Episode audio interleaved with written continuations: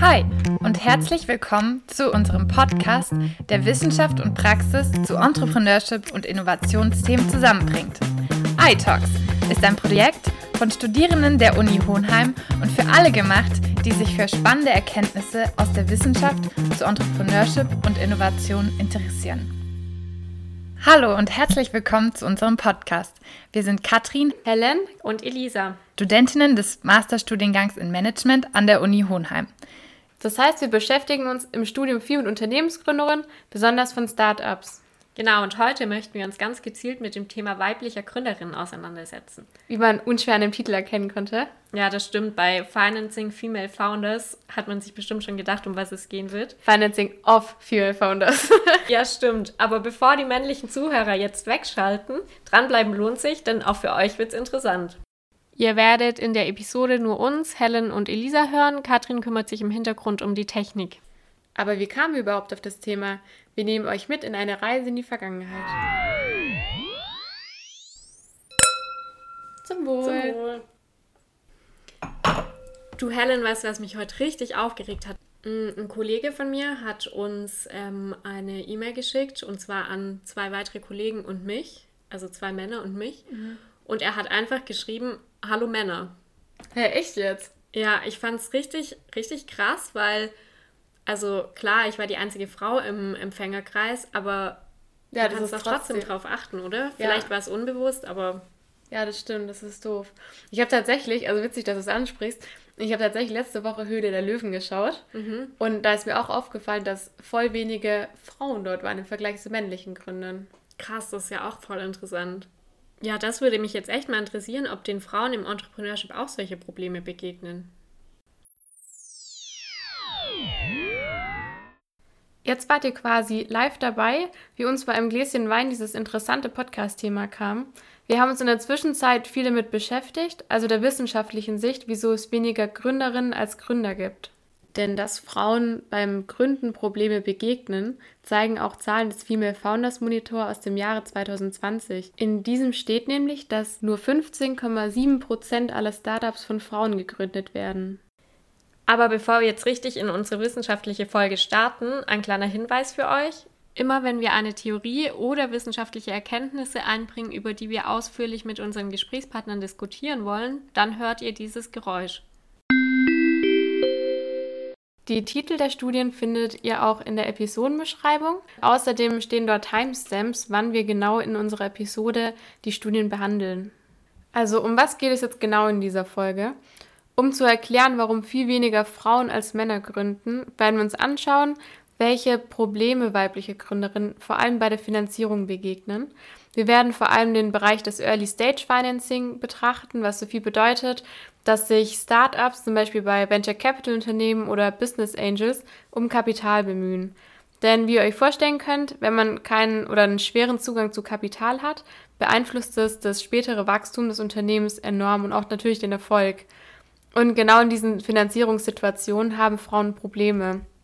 Da gibt es eine Studie der Boston Consulting Group und die besagt, dass Gründerinnen im Gegensatz zu Gründern eine 18% geringere Chance haben, Geld von Investierenden zu erhalten und auf der Suche nach Hauptinvestierenden für das Startup die Wahrscheinlichkeit sogar um 25% geringer ist.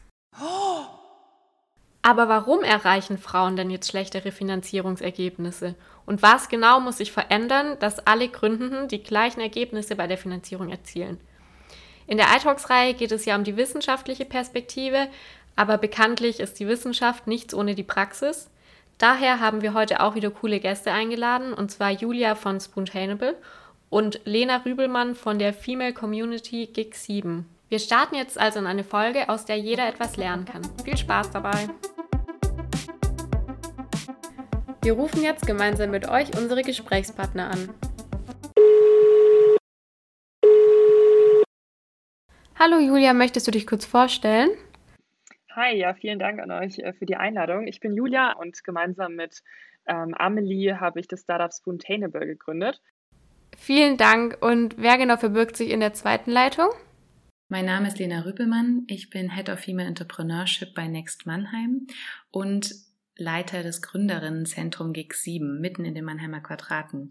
Perfekt, vielen Dank, dass ihr da seid. Mit euch möchten wir gern über die Probleme von Gründerinnen in der Finanzierung sprechen. Aber möchtet ihr davor noch mal ganz kurz sagen, was ihr genau macht? Ähm, wir sind aktuell zu siebt im Team und unser Ziel ist, dass wir nachhaltige Plastikalternativen aus Reststoffen der Lebensmittelindustrie herstellen. Vielen Dank, Julia. Und jetzt zu Ihnen, Frau Rübelmann. Was macht so ein Gründerinnenzentrum? Ähm, wir sind ein Haus im Zentrum Mannheims, in dem Gründerinnen oder Firmen sitzen, die von Frauen mitgegründet wurden oder geführt werden oder reine ähm, weibliche Startups sind. Darüber hinaus haben wir eine Gründungsberatung, die ganz spezifisch für Frauen ausgerichtet ist, aber auch Workshop-Angebote und digitale Netzwerkveranstaltungen und betreiben so ein richtig großes ähm, Gründerinnen-Netzwerk hier. Head of Female Entrepreneurship kommt auch daher, dass wir natürlich versuchen, das komplette Ökosystem aufzubrechen und hier weiblichere Aspekte zu setzen. Und das bedeutet natürlich, dass man mit anderen Startup-Zentren, mit anderen Initiativen zusammenarbeitet. Vielen Dank für eure kurzen Vorstellungen. Ihr eignet euch deshalb nämlich auch super als unsere Gesprächspartnerinnen. Julia von Spontaneable, ihr könnt uns ganz konkret von euren eigenen Finanzierungsschwierigkeiten berichten. Ihr wart ja zum Beispiel selbst schon oft in Pitch-Situationen face-to-face mit Investoren.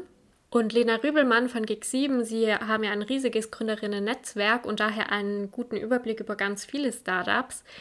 Und wir sehen Sie in Ihrer Beratungsfunktion maßgeblich dafür, uns zu sagen, wie Sie konkret Gründerinnen mit ihren Problemen helfen und wie wir dafür Lösungen finden können. Daher vielen Dank nochmal an beide. Wir möchten jetzt mit euch unsere Theorien in die Praxis übertragen und freuen uns total auf die Gespräche. Nun möchten wir euch noch einen ganz kurzen Disclaimer für die Folge geben. Und zwar werden wir in unserer Folge ganz oft über die typisch männlichen bzw. typisch weiblichen Eigenschaften sprechen.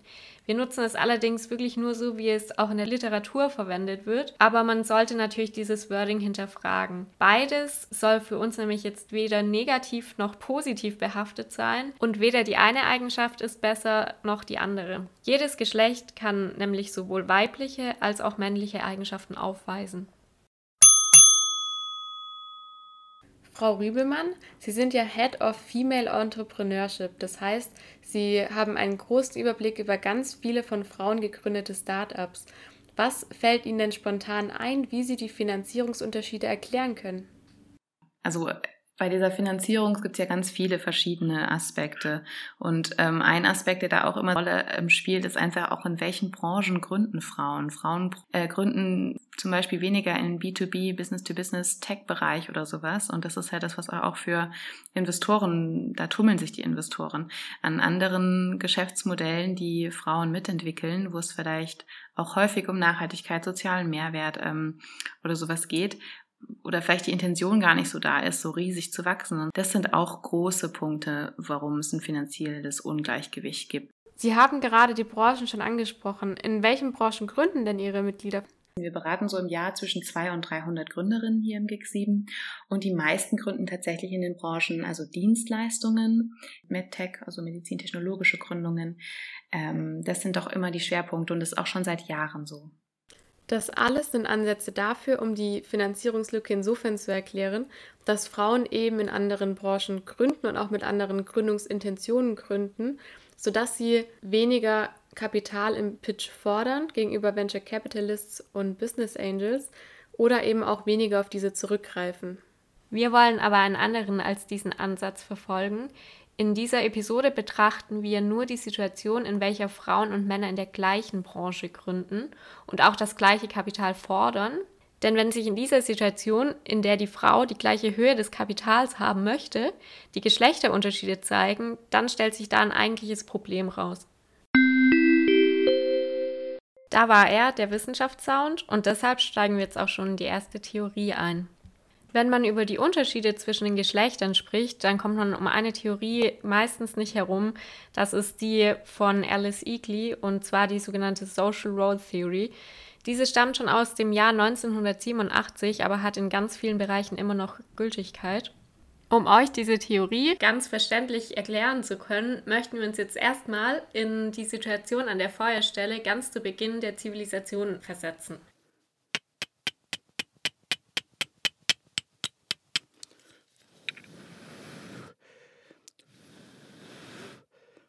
Jetzt merken wir aber, Mist, wir haben das Fleisch vergessen. Wer geht's denn jetzt holen? Also ich nicht. Ganz genau. Traditionell geht nämlich der Mann jagen. Und wer passt in der Zwischenzeit auf die Kinder auf? Genau, die Frau kümmert sich nämlich um die Kinder.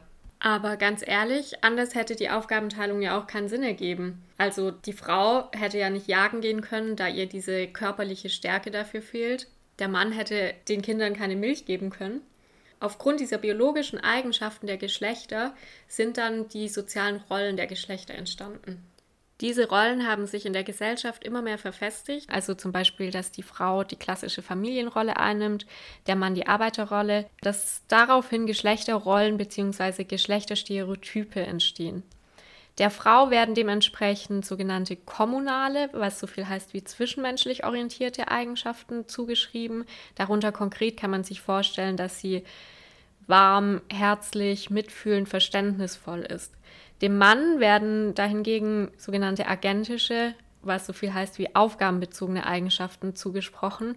Er ist energisch, dominant, unabhängig, zielstrebig, konkurrierend. Ihr müsst euch das jetzt so vorstellen, dass die Gesellschaft aufgrund dieser stereotyp zugeschriebenen Eigenschaften der Geschlechter auch Erwartungen an das richtige Verhalten für die entsprechenden Geschlechter stellt. Das wird in der Literatur als normative Erwartung bezeichnet. Das geht so weit, dass es sogar Erwartungen über die Angemessenheit von bestimmten Berufen für die Geschlechter gibt. So wird dem Mann häufig zugeschrieben, dass er in der Technik, im Bau beruflich tätig ist oder dass er Berufe einnimmt, die mit Macht, Führung und Autorität assoziiert werden. Die Frau hat typischerweise Berufe wie Krankenpflege, Kinderbetreuung inne. Allgemein werden ihr Berufe zugeschrieben, die mit pflegenden und sozialen Eigenschaften assoziiert werden. Danke für diese tolle Erklärung, Frau Expertin Elisa. Die Social Role Theory erklärt im Übrigen auch, warum Frauen in unterschiedlichen Branchen gründen und eben auch andere Interessen haben. Jetzt aber eine Frage an Frau Rübelmann. Erklärt die Rollentheorie, dass es weniger Gründerinnen als Gründer in Deutschland gibt? Also es ist sehr spannend, diese soziale Rollentheorie, die Sie gerade ansprechen. Es hat ganz viel damit zu tun, dass es sehr konservative Rollenbilder noch gibt in Deutschland. Ähm, das hat sehr viel damit zu tun, dass es weniger Gründerinnen gibt. Zum einen, weil sich daraus dann halt entwickelt, dass weniger Vorbilder da sind, weniger Frauen, die schon gegründet haben und weil einfach leider, leider immer noch sich häufig zwischen 25 und 35 das Gefühl haben, durch diese zugeschriebenen Rollen und was daraus folgt, dass sie sich eben entscheiden müssen für entweder Kinder oder Karriere. Ähm, und solange das noch ist, und das hat, glaube ich, auch mit den Rollenbildern zu tun, ist das auf jeden Fall ein Grund dafür, warum es so wenige Gründerinnen gibt. Julia, kannst du uns vielleicht von der Situation berichten, in der zum Beispiel eure Kompetenz in Frage gestellt wurde, nur weil ihr Frauen seid? Also es gab die Situation, dass ähm, ja Kunden oder Interessenten äh, jetzt nicht im ersten Schritt gedacht haben, wir sind auch wirklich die Gründerin und ja die Geschäftsführerin, sondern dann nochmal äh, gefragt haben, wo denn der Chef oder die Chefin sei. Das waren, das waren dann eher negative Erfahrungen, ähm, die kamen aber tatsächlich eher selten vor. Es wurde oft ja einfach angesprochen, ähm, ja, oh krass, ihr seid ja Gründerinnen. Ja, gerade auf Wettbewerben und Messen haben wir eigentlich immer den Vorteil gehabt, dass wir ein bisschen rausgestochen sind unter der ganzen Männerdomäne. Ja, in dem Fall war es tatsächlich positiv für uns, weil wir ja viel, viel Aufmerksamkeit generiert haben und auch einfach unser Produkt dann für Gesprächsstoff gesorgt hat. Aber letztendlich war es im Großen und Ganzen immer eher positiv für uns. Im Kontext der Unternehmensführung gibt es jetzt eine Weiterentwicklung der gerade beschriebenen Social Role Theory von Alice Eagley mit ihrem Kollegen Stephen K. Rau zusammen aus dem Jahr 2002. Wir machen jetzt nur einen ganz kurzen Ausflug in den Bereich der Unternehmensführung, aber wollen diesen machen, um sofort die Theorie auf den Gründungskontext übertragen zu können. Die Role Congruity Theory geht von einer mangelnden Übereinstimmung zwischen einer weiblichen Geschlechterrolle und einer Führungsrolle aus.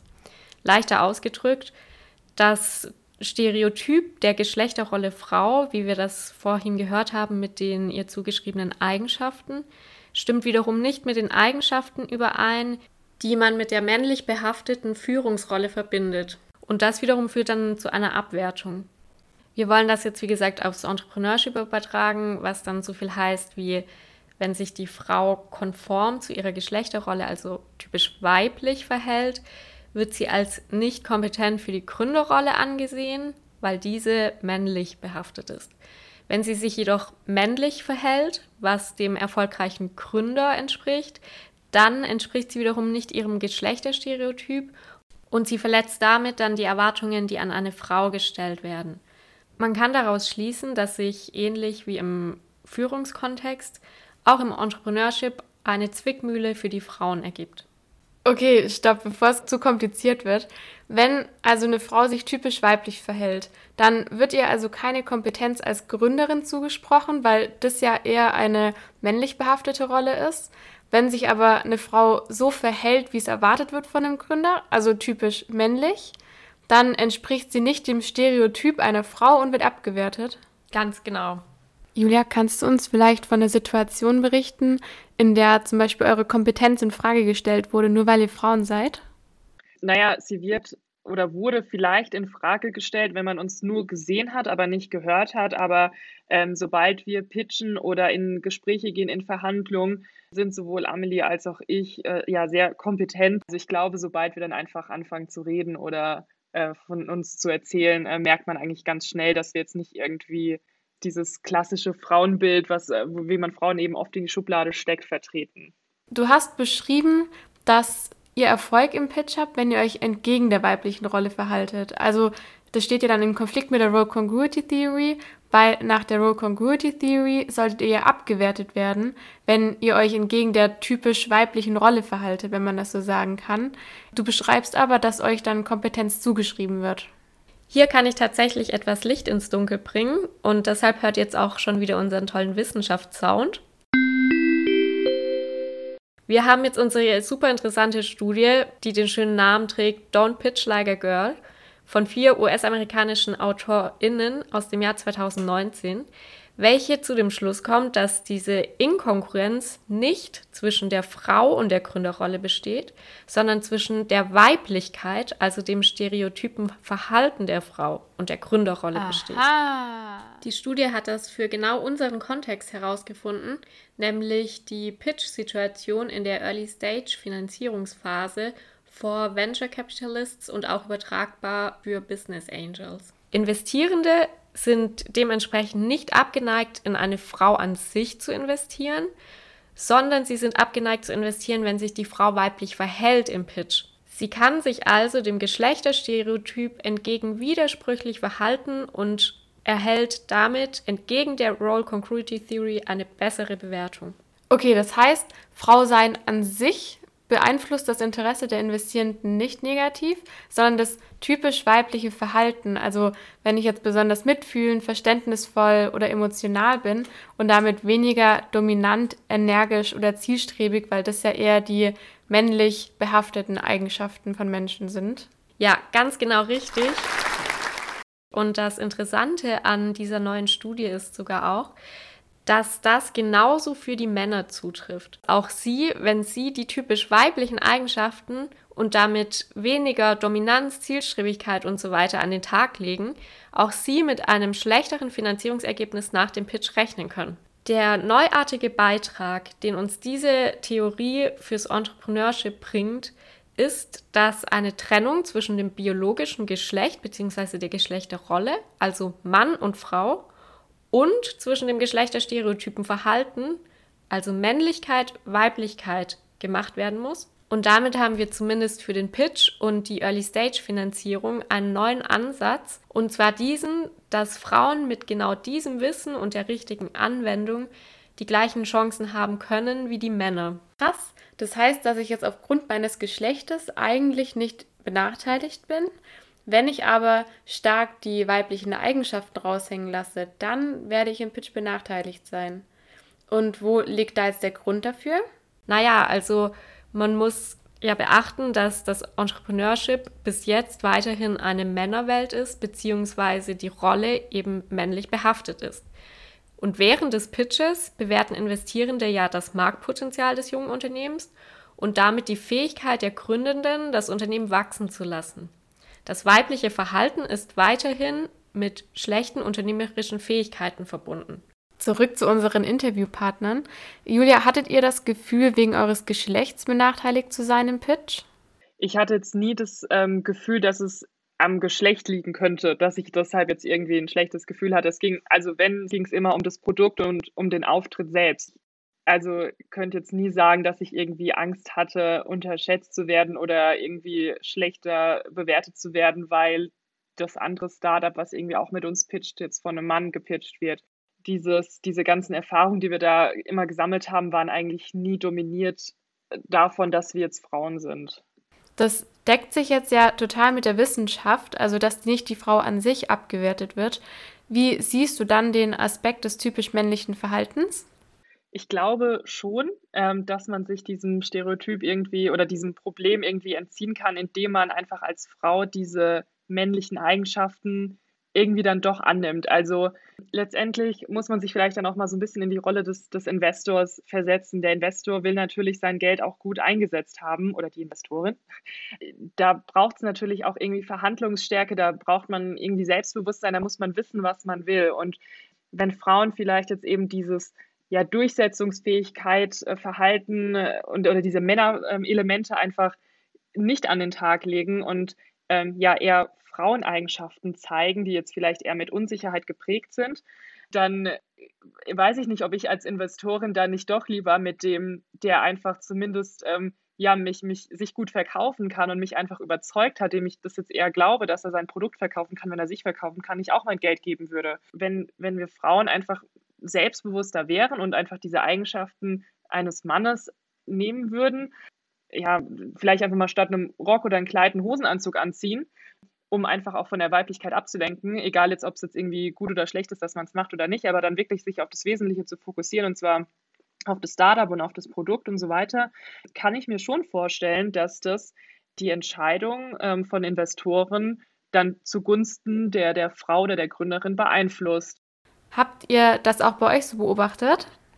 Wenn man es jetzt ganz genau betrachtet, würde ich sogar fast sagen, dass was auch Amelie und ich so machen. Das ist im Prinzip auch unsere Strategie. Also wir äh, nehmen dann halt auch eher diese klassischen männlichen Elemente, sage ich mal, an, wenn wir in solchen Verhandlungen sind und versuchen dann auch vielleicht etwas ja, dominanter aufzutreten, weil wir halt ganz genau wissen, dass, dass Frauen einfach sonst belächelt werden.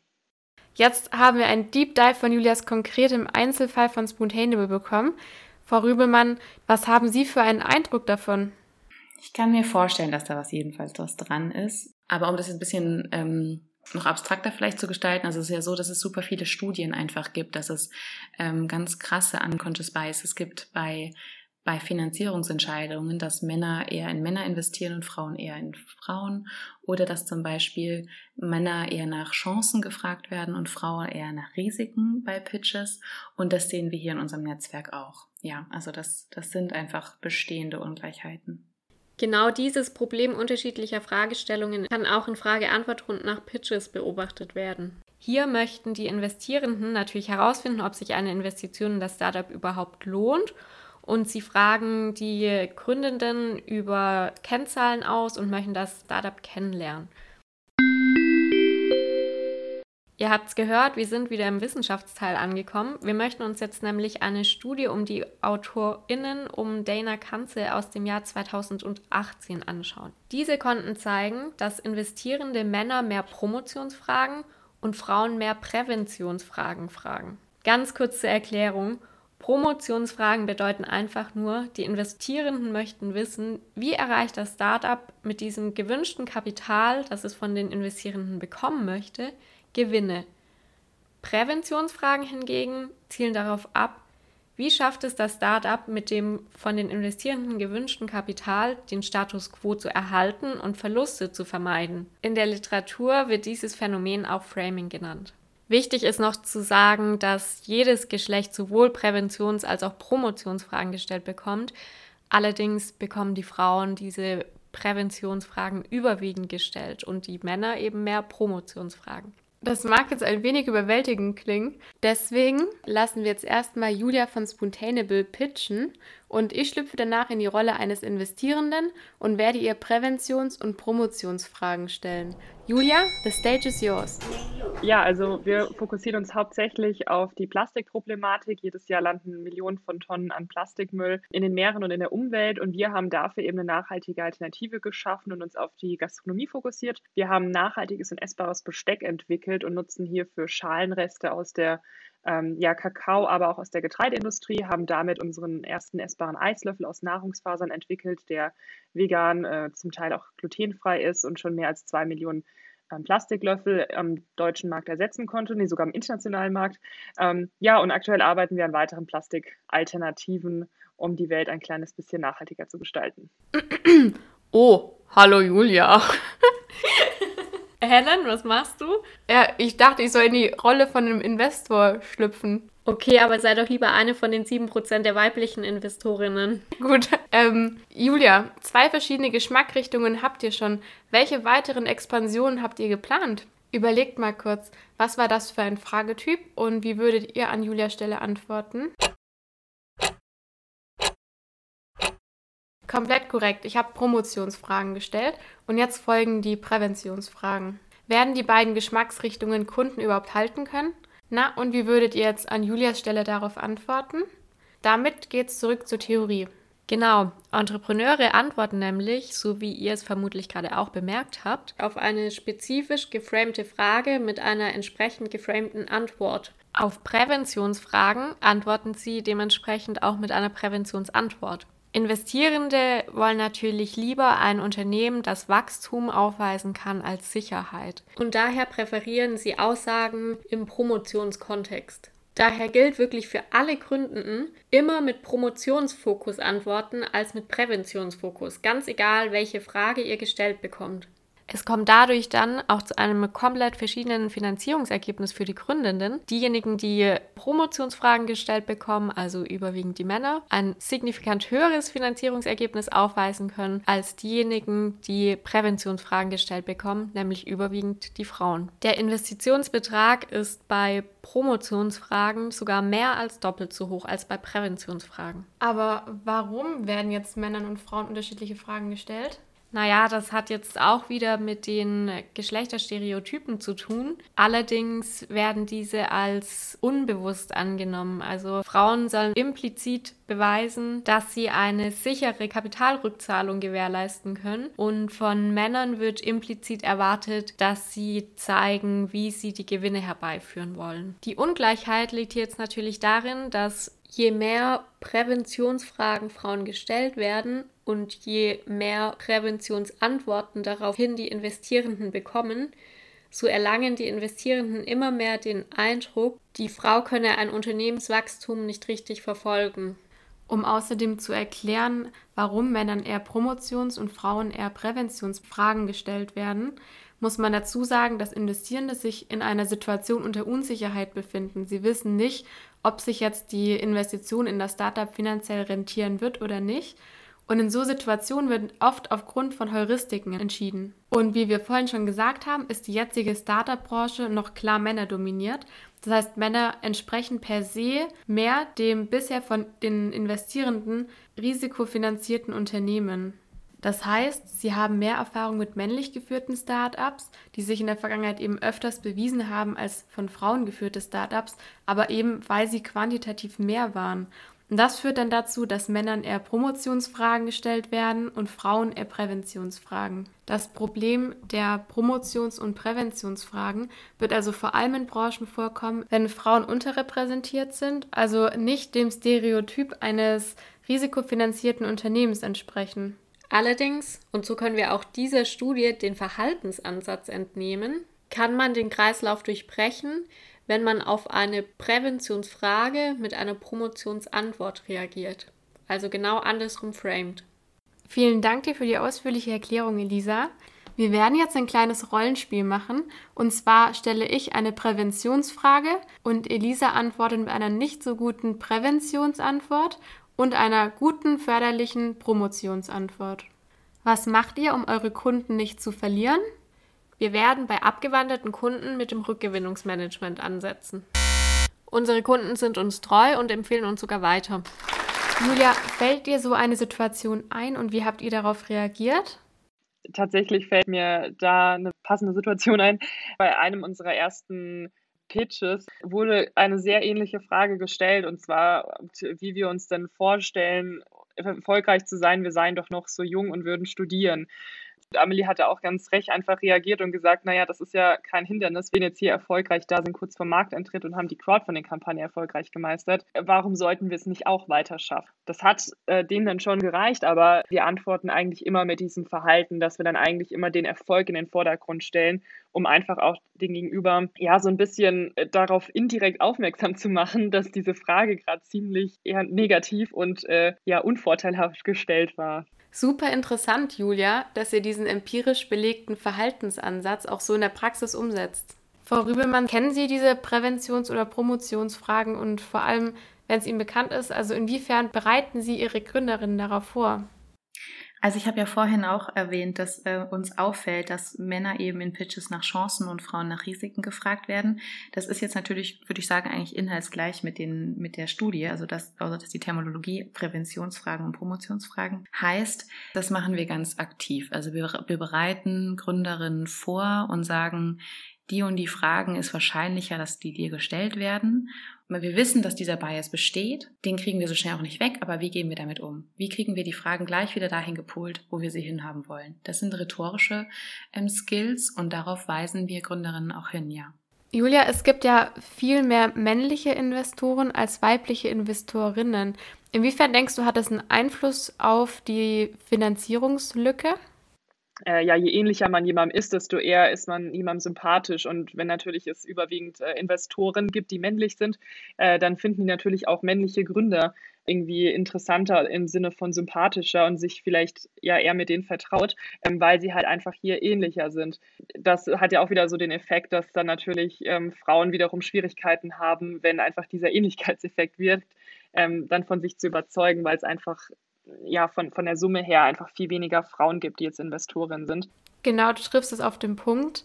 Aufgrund der Ähnlichkeit sind Frauen im Pitch nämlich benachteiligt, da es eben mehr männliche Investoren gibt als weibliche Investorinnen, denen sie eben von der Natur aus weniger ähnlich sind.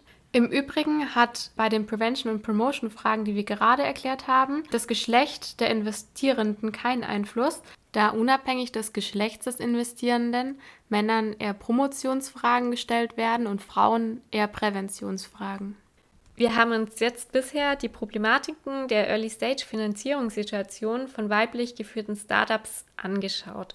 Die angesprochenen Problematiken sind immer auf die Geschlechterstereotype der Frauen der Gesellschaft zurückzuführen. Wir haben vor allem über den Pitch gesprochen, welcher bei Venture Capitalists und Business Angels, also face-to-face, -face, relevant wird. Zur Early-Stage-Phase in der Finanzierung gehört jetzt aber noch ein weiteres Finanzierungselement und zwar das Crowdfunding. Spoiler-Alarm, da kommt einer Frau ihre Geschlechterrolle zugute. Es war bisher ja ganz schön zu hören, dass die Frauen aus der Problematik in der Finanzierung rauskommen können, wenn sie sich mit ihrem Verhalten entsprechend anpassen. Aber eigentlich ist es schade, dass die typisch weiblichen Eigenschaften face-to-face -face mit den Investierenden über Bord geworfen werden sollten, um erfolgreich sein zu können. Im Bereich des Crowdfunding haben wir jetzt aber eine andere Situation. Also mal wieder auf zur Wissenschaft. Im Bereich des Crowdfunding gibt es eine ganz aktuelle Studie von Zhao, Xi und Yang aus dem Jahr 2020. Diese Studie ist die jüngste Studie, die den Einfluss vom Geschlecht auf das Equity Crowdfunding Ergebnis untersucht.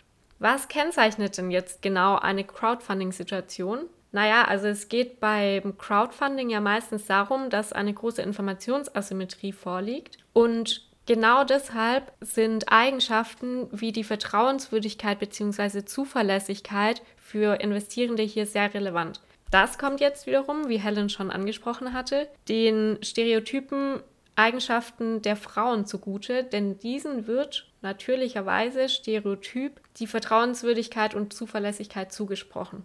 Das heißt jetzt ja wiederum, dass das Crowdfunding gut dafür geeignet ist, um die Probleme, die auftreten, wenn man im Face-to-Face-Kontakt ist mit entweder Business Angels oder Venture Capitalists, um die Probleme eben zu umgehen. Und was für Männer in diesem Zusammenhang auch noch relevant ist, die Stereotypen, die eigentlich den Männern zugeschrieben werden, die werden weniger wertgeschätzt. Also eben nur auf den Crowdfunding-Kontext bezogen. Das heißt, vor allem Männer sollten darauf achten, dass sie Vertrauen kommunizieren, weil Vertrauen ja eigentlich eine eher mit den weiblichen Stereotyp behaftete Eigenschaft ist. In diesem Zusammenhang auch nochmal einen ganz herzlichen Glückwunsch an Julia von Spoontainable zu ihrer ganz erfolgreich gemeisterten letzten Crowdfunding-Kampagne. Ähm, also erstmal vielen Dank für die Glückwünsche. Also wir haben jetzt äh, noch eine zweite Crowdfunding-Kampagne gestartet. Ähm, wir wollten außerdem auch noch viele Kunden und Konsumenten auf unsere nachhaltigen B2C-Produkte aufmerksam machen, die wir jetzt auch in diesem Jahr neu gelauncht haben. Eine weitere Studie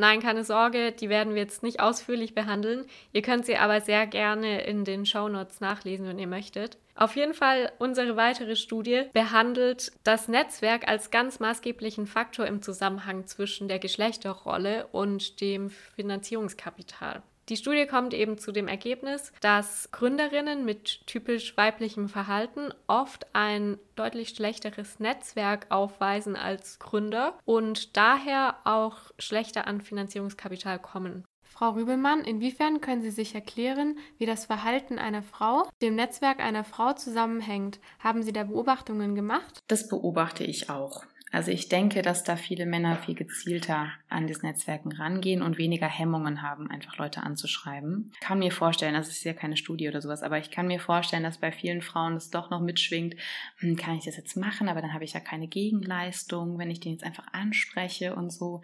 Ähm, da sind schon noch viele Hemmungen, das merke ich einfach auch mit den Gründern, also mit den Gründerinnen, mit denen ich zusammenarbeite.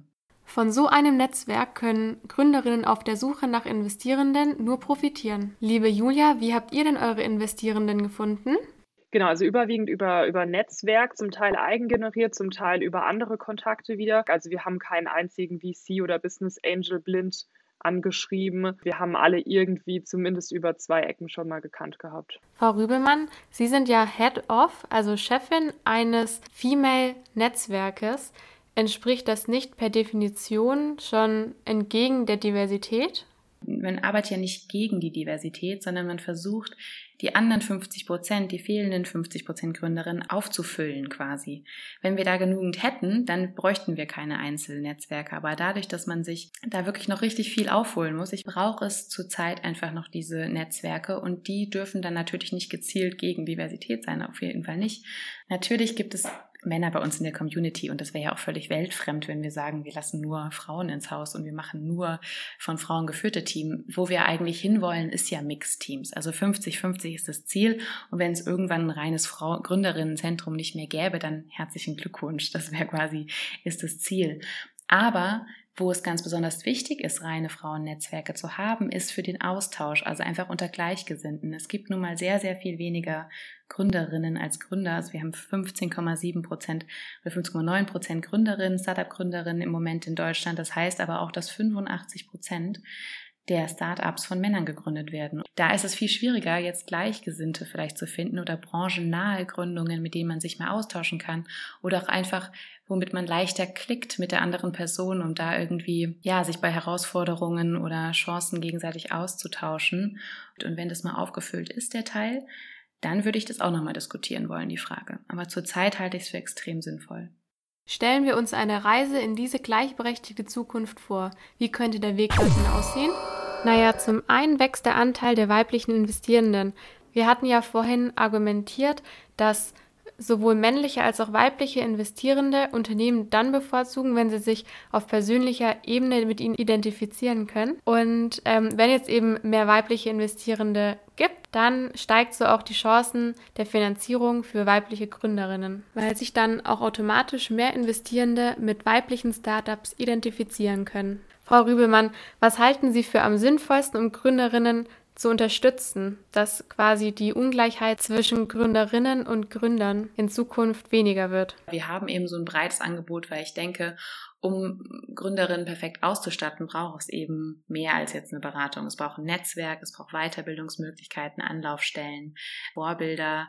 Ähm, es braucht ganz viel da, um quasi das Setting perfekt zu gestalten. Jetzt haben Sie gerade Vorbilder angesprochen. Was genau meinen Sie damit? Ich glaube, das ist ein ganz zentraler Punkt. Was man nicht sieht, will man nicht werden. Und was man sieht, findet man irgendwie cool.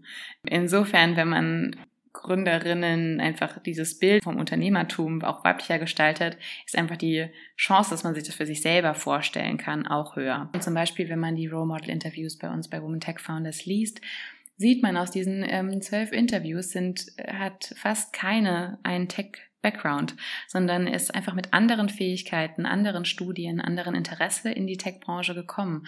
Und dafür sind diese Role Model-Geschichten, denke ich, ähm, hilfreich. Und an die Julia, um dich nicht ganz außen vor zu lassen, wie setzt du das selber um? Ganz witzig. Ich habe zum Beispiel letztens eine, eine Jury aufgebaut für ein Event und habe dort auch ganz bewusst fast nur Frauen einfach mal in die Jury gesetzt, ähm, was jetzt überhaupt irgendwie fast gar nicht auch aufgefallen ist. Aber normalerweise ist es halt auch oft so, dass einfach nur Frau, äh, Männer in, in Jurys sind und da habe ich einfach mal diesen äh, entgegengesetzten Effekt ausprobiert. Vielen Dank euch für die ausführlichen Antworten und tollen Insights. Jetzt kommen wir zu unserem letzten Punkt der Maßnahmen. Und zwar gibt es auch durch Investierende weitere Ansätze, dass nur in Gründerinnen investiert wird oder dass auch ein ganz neuer Ansatz, der kommt aus den Vereinigten Staaten, nur das Pitch Deck betrachtet wird, ohne zu wissen, wer wirklich die Gründer sind. Und genau dieses Unternehmen wirbt davon, dass achtmal mehr in weibliche Gründerinnen investiert wird, als andere Venture Capital Unternehmen das tun.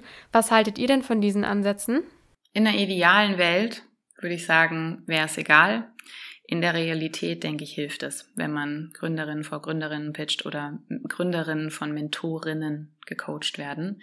Wichtig finde ich aber, dass es nicht einzig und allein immer ähm, Frauen unter Frauen sein darf, ganz und gar nicht. Also auch ein männlicher Mentor ist unheimlich wichtig, weil die, Men die Welt einfach noch sehr männlich geprägt ist. Insofern, da beide Sichtweisen zu haben, ähm, halte ich dafür die bereichernde Geschichte, weil von alleine verändert sich relativ wenig. Das heißt, wenn jetzt ein reines Investorennetzwerk dort ist und sich nur und sich Gründerinnen dort vorstellen, dann gibt es einfach heutzutage sehr viele Biases noch und ähm, in dem Sinne würde ich sagen, das ist einfach ein Baustein, ein Schritt zu 50-50.